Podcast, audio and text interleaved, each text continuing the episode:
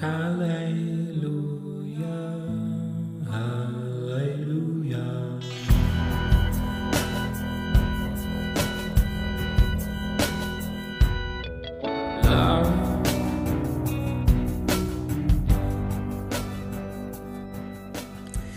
amigos, ¿cómo están? Bienvenidos a Polos Abstractos, al episodio 73, Pesebres y Jardines. Sí, este es un episodio especial de Navidad porque justamente hoy que está saliendo ah, es 24 de diciembre, entonces sí, vamos a subirnos un ratito al tren navideño. Y bueno, antes quisiera pedirles disculpas porque la semana pasada no hubo episodio.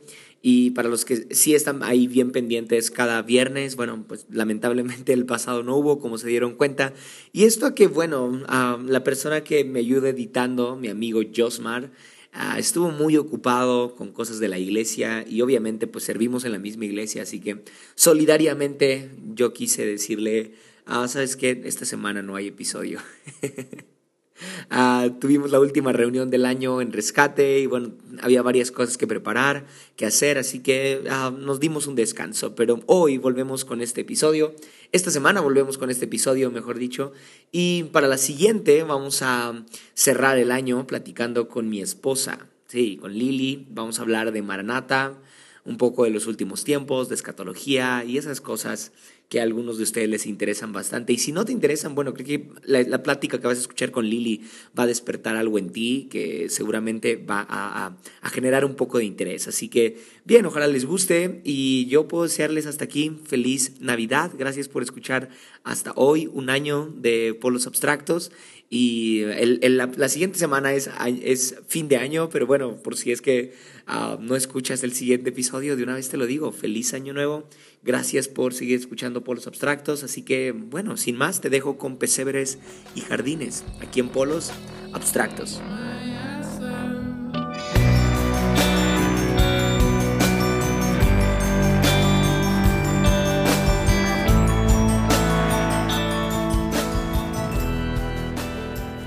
Ok, vamos a darle pesebres y jardines. Antes tengo que decirte que este episodio en realidad no tiene nada que ver con la Navidad.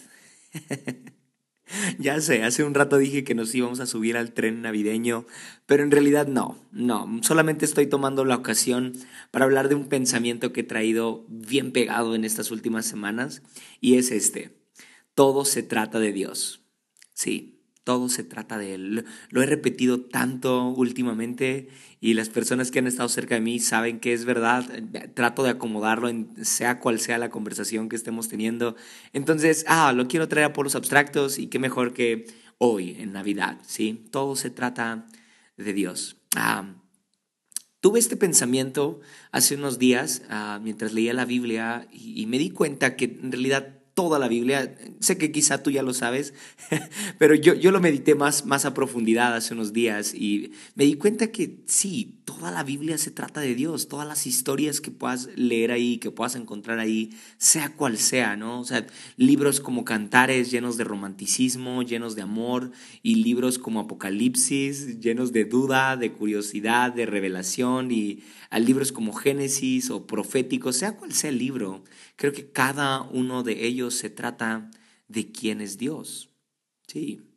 Y el Espíritu Santo anhela acompañarnos a ti y a mí en este descubrimiento, en esta revelación que deberíamos de tener diariamente de quién es Dios. ¿sí? Él, él, quiere acompañarnos en esta lectura diaria, ¿no? ya es en las mañanas o en, las noches, que podemos hacer y quizá leemos algo que no, no sé qué tiene que ver esto conmigo, pero no se trata de ti. se trata de Dios, se trata de, descubrir en este maravilloso libro quién es Dios. Entonces, me fui a Twitter cuando tuve ese pensamiento de que todo se trata de Dios y, traté de resumirlo, traté de resumir las, las quizá las partes más importantes de la Biblia, no sé si decirlo así, igual y no, pero uh, traté de resumir algunas partes muy relevantes de la Biblia como historias que la mayoría de personas conocemos, incluso personas no cristianas o que no han leído tanto la Biblia, y, y podemos ver en cada una de ellas cómo Dios está presente. Sin embargo, el error de muchos de nosotros es creer que esta temporada que aparece en la Biblia, pues se trata justamente de las personas que están ahí, de la situación que están viviendo, del estado de ánimo del escritor y no, no se trata de ninguno de esos factores, sino que se trata solo de Dios. Sí, así que quiero iniciar citándote este tweet. ¿Qué tan mal debe estar mi podcast para iniciar citando un tweet? Pero bueno, no importa. De ahí quiero ahora sí leer la Biblia, ¿ok? Pero déjame iniciar leyéndote este tweet. Ah, no era el Edén, era el jardinero que caminaba por ahí. No era la leche y la miel, era la tierra donde Dios estaba. No era el pesebre, era Emanuel Dios con nosotros. No era un hombre sobre un burrito entrando a Jerusalén, era el rey llegando a salvar a su pueblo. No era un hombre castigado, era Dios pagando mi pecado en la cruz.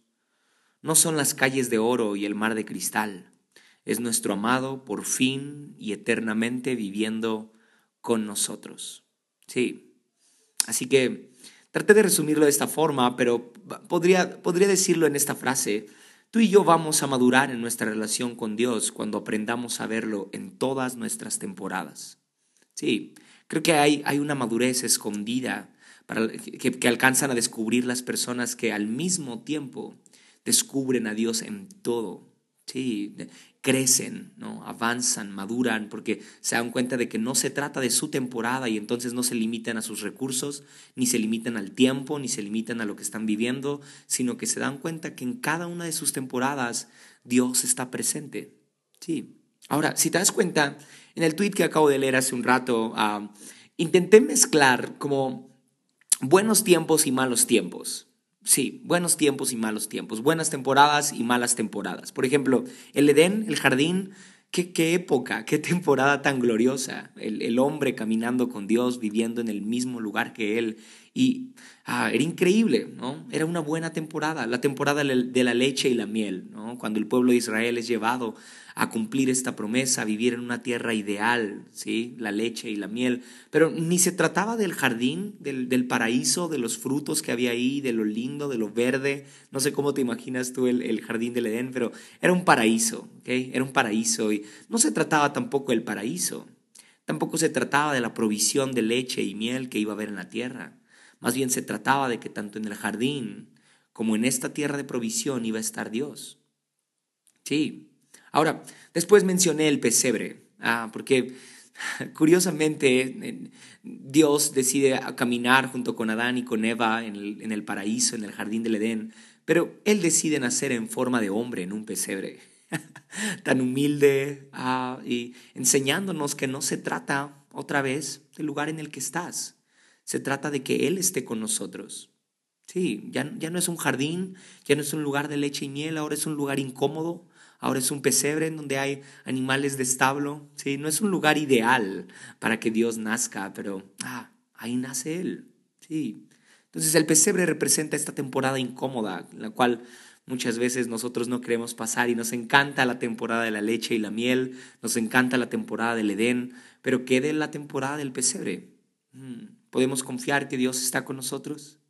Sí, complicado, ¿no? Ahora, ah, una, siguiente temporada que mencioné fue cuando Jesús entra a Jerusalén. Y esta etapa se me hace crucial, porque cuenta la Biblia que Jesús entra montado en un burrito y personas ponen palmas en, sobre la calle para que el, burrito no pisara, ¿no? En, muestra de honra a Jesús. Y decían, Osana, Osana, el rey, hijo de David, ha venido, ¿no? Y entonces ahí lo están proclamando rey y Jesús decide entrar en un burrito. Sí, pero Jesús ya sabía que empezaba la cuenta regresiva para la cruz y creo que como ese lenguaje de Jesús nos vuelve a decir que no se trata de la temporada, se trata de que es Él. Sí, o sea, había gente proclamándolo, había gente poniendo palmas y sábanas en la calle y como proclamándolo rey y no se trataba tampoco de la temporada de celebración para ellos, se trataba de que Dios iba a salvar a la gente por medio de la cruz. Nos iba a salvar. Ah, una siguiente temporada, pues es la de la cruz. Estos, estos tres días de agonía, o quizás cinco días contando los días previos a la cruz, ¿no? todo el juicio y todo eso. Bueno, esta temporada de castigo, esta temporada de, de dolor que Jesús atraviesa. Pero repito, no se trata de la temporada, se trata de que es Dios en esa temporada. Entonces, ah, ¿de, qué valdría un jardín en el cual Dios no está? ¿De qué valdría estar en una tierra llena de leche y miel donde Dios no está? ¿De qué valdría ah, cualquier lugar lleno de gloria como, o, calles llenas de gloria, llenas de, de, canto, llenas de júbilo, de gozo, si no es Dios salvando a su pueblo? ¿De qué valdría? ¿no? Ah, ahora, mm, qué insignificante es un pesebre, qué insignificante es una cruz, pero cuando Dios está en el pesebre, cuando Dios está en la cruz, ah, la temporada cambia, ¿no crees? Sí. Ah, es increíble como si aprendemos a ver a Dios en todo y en todas nuestras temporadas, las cosas se convierten para bien. Sí, Todas las cosas se convierten para bien si tú y yo aprendemos a ver a Dios en todas nuestras temporadas y entonces hay madurez para ti, para mí, porque nos damos cuenta que no estamos limitados a la temporada o a las circunstancias, sino que Dios está con nosotros. Así que ¿de qué nos valdría cumplir nuestras metas del 2022 si Dios no está ahí? ¿No? Ahora, ¿qué importancia tienen las crisis y los problemas del 2022 si Dios va a estar ahí? Qué lindo, ¿no? Me, anima mucho creer así y al mismo tiempo destruye un poco de mi ego, ¿no? Destruye un poco de mi, de mi vanagloria o de mi, de mi afán por tener solo buenas temporadas. Soy como, no, yo quiero un Edén, yo quiero leche y miel, yo quiero, uh, yo quiero este, esta fiesta de cuando Jesús entra, yo quiero vivir así, gozoso, pleno, con, con, uh, con provisión siempre de enero a diciembre. Y no, va a haber momentos de pesebre pero anímate, Dios va a estar ahí. Sí, anímate, Dios va a estar en la cruz. Sí, y la, última temporada que mencioné, que mencioné en el tweet fue, no son las calles de oro y el mar de cristal, es nuestro amado por fin y eternamente viviendo con nosotros. Y me refiero a que, ah, por si no lo sabes, hay una promesa para la iglesia y es que va a vivir eternamente con Cristo cuando Él venga por nosotros y nos va a llevar a una ciudad hermosa que ha sido descrita por Juan en Apocalipsis como una como como que tiene calles de oro, mar de cristal y bueno, muchas otras cosas, pero normalmente cristianos nos encanta esta parte de las calles de oro y el mar de cristal y si eres pentecostal incluso sabes algún par de canciones de las calles de oro y el mar de cristal, ah, pero ah, no se trata de las calles de oro y el mar de cristal, se trata de que por fin Dios va a cumplir su sueño, ni siquiera es nuestro. O sea, odiaría que alguna de estas temporadas se tratara de mí, ¿no? Como, ay, por fin se va a cumplir mi sueño de estar con Dios eternamente. No, o sea, no es nuestro sueño. Dios ha soñado con estar con nosotros desde hace muchos años, desde antes de que tú y yo tuviéramos conciencia. O sea, Él viene soñando estar contigo y conmigo desde el Edén desde la tierra de la leche y la miel, desde que nació en un pesebre, desde que murió en la cruz. Es, es más sueño de Él que nuestro. Él es el que más anhela estar contigo y conmigo en cual sea nuestra temporada. Sí, así que déjame decírtelo así. Nos encanta ver a Dios en los buenos tiempos, ¿no? Pero Dios es más que nuestros buenos tiempos, es más que nuestros días de éxito, es más que nuestro dinero, es más que nuestros logros. Así que eso no sé tú, pero a mí me, confronta un poco porque cuando creo tener dinero, cuando creo tener éxito, victorias o un poco de plenitud, ah, pienso que ahí está Dios. Y entonces alguien me pregunta, hey, ¿cómo estás? Bendecido.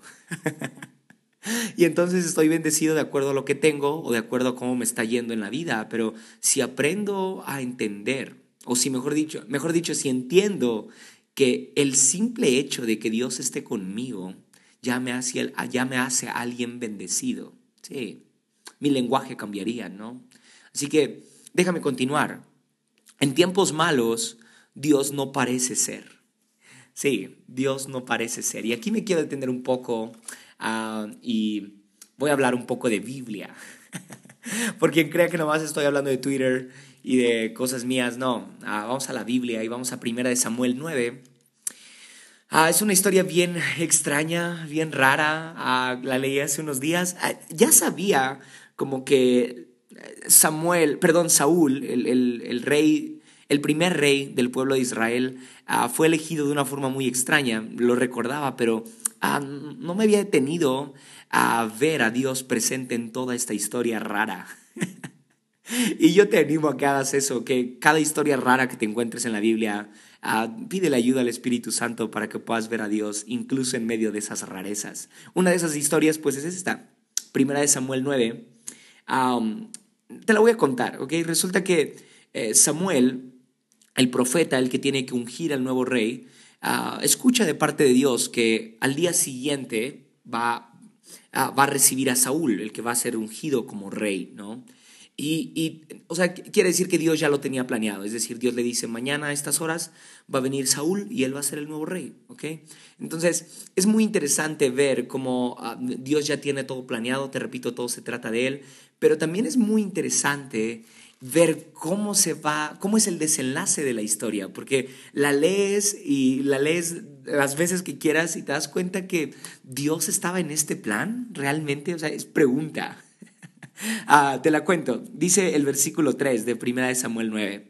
En cierta ocasión se extraviaron las burras de, de su padre, Quis, o Quis, no sé cómo se pronuncia. Y éste le dijo a Saúl, toma uno de los criados y ve a buscar las burras. Saúl y el criado se fueron y cruzaron la sierra de Efraín hasta pasar por la región de Salisa, de Salisá, perdón. Pero no las encontraron. Pasaron también por la región de Salín y después por el territorio de Benjamín, pero tampoco allí las encontraron. Cuando llegaron al territorio de Suf, Saúl le dijo al criado que lo acompañaba, vámonos, debemos regresar, no sea que mi padre comience a preocuparse más por nosotros que por las burras. Así empieza la historia de Saúl, con un accidente, se perdieron las burras de sus padres, de su padre, perdón. O sea, ah, lo, pienso y no, no puedo evitar preguntarme por qué Dios no solamente le dijiste a Saúl, hey, ve a la casa de Samuel que te van a ungir como rey. ¿Por qué Dios parece complicar las cosas? Sí. Así que te decía que en tiempos malos Dios no parece ser. Y esto ojalá lo puedas atesorar en tu corazón, porque ah, el pueblo de Israel, cuando, cuando Dios elige a Saúl como su rey, está atravesando un tiempo bien complicado. En tiempos malos Dios no parece ser Dios y ocupa formas muy extrañas, muy raras y parece que está complicando las cosas. Pero en realidad este accidente de que las burras del papá de Saúl se pierdan tienen que ver con el plan de Dios. Ahora, no me preguntes cómo es que sucedió. Pero ah, lo leía y el Espíritu Santo me, me hizo subrayar esta parte de las burras que se extraviaron. ya sé, porque no es algo como que tenga tanta riqueza teológica, ¿no? Así como, hey, se perdieron unas burras, ¿y eso qué tiene que ver? ¿Qué, como en qué va a ayudar a mi vida espiritual o en qué tiene que ver con mi devocional de, de esta mañana? Pero a veces queremos ver a Dios en lo sensacional, ¿no? En, un milagro, en, en, algo explícito en donde nos diga Dios es de tal y de tal forma y Dios parece que está manifestando su voluntad y su presencia a, través de estas burras que se pierden. sí, y después de que las burras se pierden y de que Saúl le dice al criado que se vayan, ve lo que le responde el criado. En este pueblo vive un hombre de Dios que es muy famoso. Todo lo que dice se cumple sin falta. ¿Por qué no vamos allá? A lo mejor nos indica el camino que debemos seguir. ¡Wow! O sea, se le pierden las burras a Saúl y se lleva un criado y cuando ya desistió y dijo, no, ¿sabes qué? Ya vamos a regresar a casa, ya no vamos a buscar estas burras, ah, ya perdí la esperanza, ya perdí la fe, oh, no sé si te identificas. Pero ah, ya desistió del plan y ahí surge una idea del criado y le dice, oye, ¿por qué no vamos a ver un profeta? Ni siquiera lo llama por su nombre, o sea, mm, tal vez ni lo conocía, ¿no? Según es alguien que le atina a todo lo que dice, entonces seguramente él nos puede decir a dónde está, eh, a dónde están las burras. Entonces, quiero decírtelo así, Dios está en las burras que se pierden. sí, y también está en la insistencia del criado en esa idea del criado, en esa, en esa idea tan absurda, tan vaga, tan superficial, ¿no? tan accidentada como, oye, pues nuestra última opción es el, el profeta, ¿por qué no vamos? Y ahí está Dios, sí. Y después Saúl le dice, pero no tenemos nada que darle y para presentarnos con un profeta hay que llevarle una ofrenda. Y el criado le dice, oye, yo tengo tres gramos de plata y la saca de la bolsa y se las da a Saúl. O sea, Dios estaba en esos tres gramos de plata y no sé, no, no, sé cómo puedes tú terminar el año. Quizá yo puedo preguntarle a Dios, ¿dónde estuviste en, en, este día del año? ¿En dónde, ¿Dónde estuviste en esta temporada de mi 2021? Porque te prometo que no te vi, Dios, no te vi. ¿no? Pero ah, quizá Dios me respondería algo como esto, ¿no? Ah, yo estaba en esa idea, en esa última opción, ¿te acuerdas? Ah, yo estaba en esos tres gramos de, de, plata que te hacían falta cuando no tenías nada, ¿sí?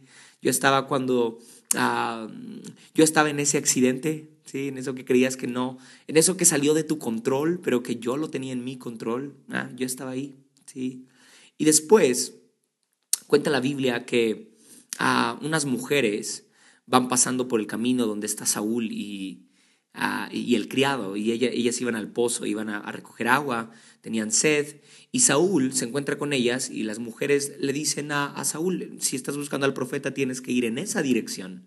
Entonces, ah, no sé, pero cuando yo estaba leyendo esto, ah, recuerdo que parte por parte, subrayé varias cosas, subrayé las burras que se perdieron, Subrayé la insistencia del criado, subrayé los tres gramos de plata y subrayé la sed de las jóvenes. Ahí estaba Dios. ¿Cómo no pude verlo? ah, no sé Saúl, pero si yo hubiera sido él, me preguntaría después de eso, ¿cómo no pude ver a Dios en todos esos accidentes? ¿no? En todas esas cosas en donde parecía que yo no tenía nada, en donde parecía que yo iba en otra dirección. Entonces, quizá Dios le hubiera respondido a Saúl, ah, ¿te acuerdas de esas jóvenes ah, que se cruzaron en tu camino cuando tú ibas en otra dirección y ellas te dijeron hacia dónde tenías que ir? Sí, sí, Señor, sí me acuerdo. Ok, yo era la sed de sus gargantas que hice que se cruzaran contigo para devolverte, para, para llevarte a tu destino, ¿no? para dirigirte a tu destino. Así que ah, tú y yo podríamos preguntarle a Dios, ¿dónde estás? ¿No?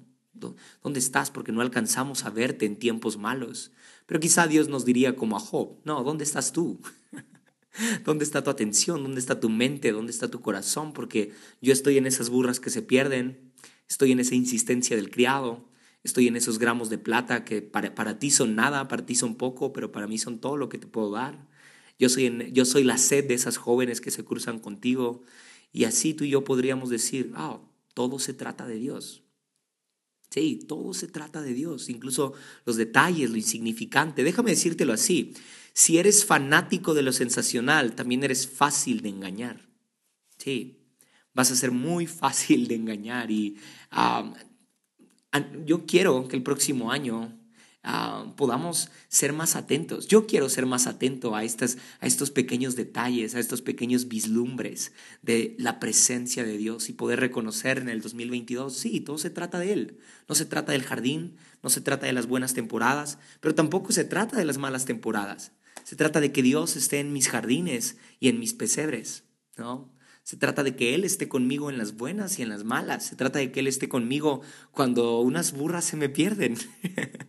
Se trata de que Él esté conmigo cuando pienso que no tengo nada para ofrecerle a alguien. Se trata de que Él esté conmigo cuando pierdo el rumbo. Y, a veces no va a estar ah, por medio de, no sé, algún profeta que me da una palabra o algo así bien, bien sensacional. A veces Dios está presente en la sed de, de, las, de unas jóvenes que se cruzan y van en otra dirección, pero te dicen hacia dónde tienes que ir, ¿no? ¿Me explico? O sea, en detalles que para ti, para mí pasan desapercibidos, pero ahí está Dios. Ojalá que en el 2022 tú y yo podamos tener un corazón más abierto y receptivo a, lo que Dios está haciendo en ti y en mí. ¿okay? Así que ah, déjame ir terminando con tres razones por las que Dios parece complicar todo para llevarnos a nuestro destino. ¿sí? Tres razones por las que Dios parece complicar todo para llevarnos a nuestro destino. La primera es para aprender a reconocerlo en el camino.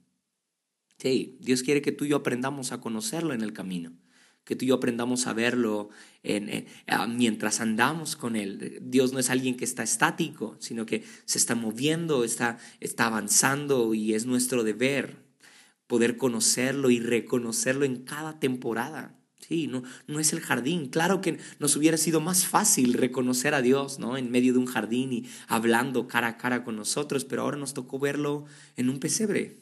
Ahora nos tocó verlo en una cruz. Ahora nos tocó verlo en entrando a Jerusalén en un burrito. Ahora nos tocará verlo en las calles de oro y el mar de cristal. Y así vamos viendo cómo Dios se va presentando de distintas maneras al hombre. Así que te invito a que en el 2022 abras tu corazón para reconocer a Dios en medio del caminar, en medio del peregrinaje en el cual tú y yo estamos. ¿sí? Segunda razón por la cual Dios parece complicar todo para llevarnos a nuestro destino, para que nuestra alma no dependa de lo sensacional y lo bonito. Sí, nuestra alma es tan fácil de engañar, es tan fácil de ser engañada que a veces Dios ah, no quiere engañarnos, quiere mostrarnos quién es Él y lo hace de una forma humanamente tan insignificante, ¿no? tan, tan, ah, tan sencilla, tan pequeña y ah, ojalá no, no nos pase eso en el 2022. Ah, y tercera razón por la cual Dios parece que complica todo para llevarnos a nuestro destino, para limpiarnos del ego y reconocer que todo se trata de Él. Sí, para limpiarnos del ego. Imagínate a Saúl llegando al trono y diciendo, wow, yo, yo me gané este lugar, ¿no? Y, y fue así. El ego se le subió a Saúl cuando llegó a ser rey y creyó que, que, la buena temporada se trataba de él. ¿no? no se dio cuenta que era Dios presente. Si, si Saúl se hubiera dado cuenta de que las burras se perdieron porque Dios ya lo había planeado, de que el criado insistente Dios lo había planeado, de que los tres gramos de plata Dios los había puesto, de que la sed de las jóvenes Dios la había puesto, seguramente a Saúl no se le hubiera subido el ego cuando se sentó en el trono, ¿no? Porque el ego se nos puede subir fácilmente en buenas temporadas, pero cuando aprendemos a ver a Dios presente en todo nuestro proceso, podemos terminar diciendo, ah, toda la gloria es de Él. Sí, en mi jardín la gloria es de Él. En, en mi tierra de leche y miel la gloria es de Él. En mi pesebre la gloria es de Él.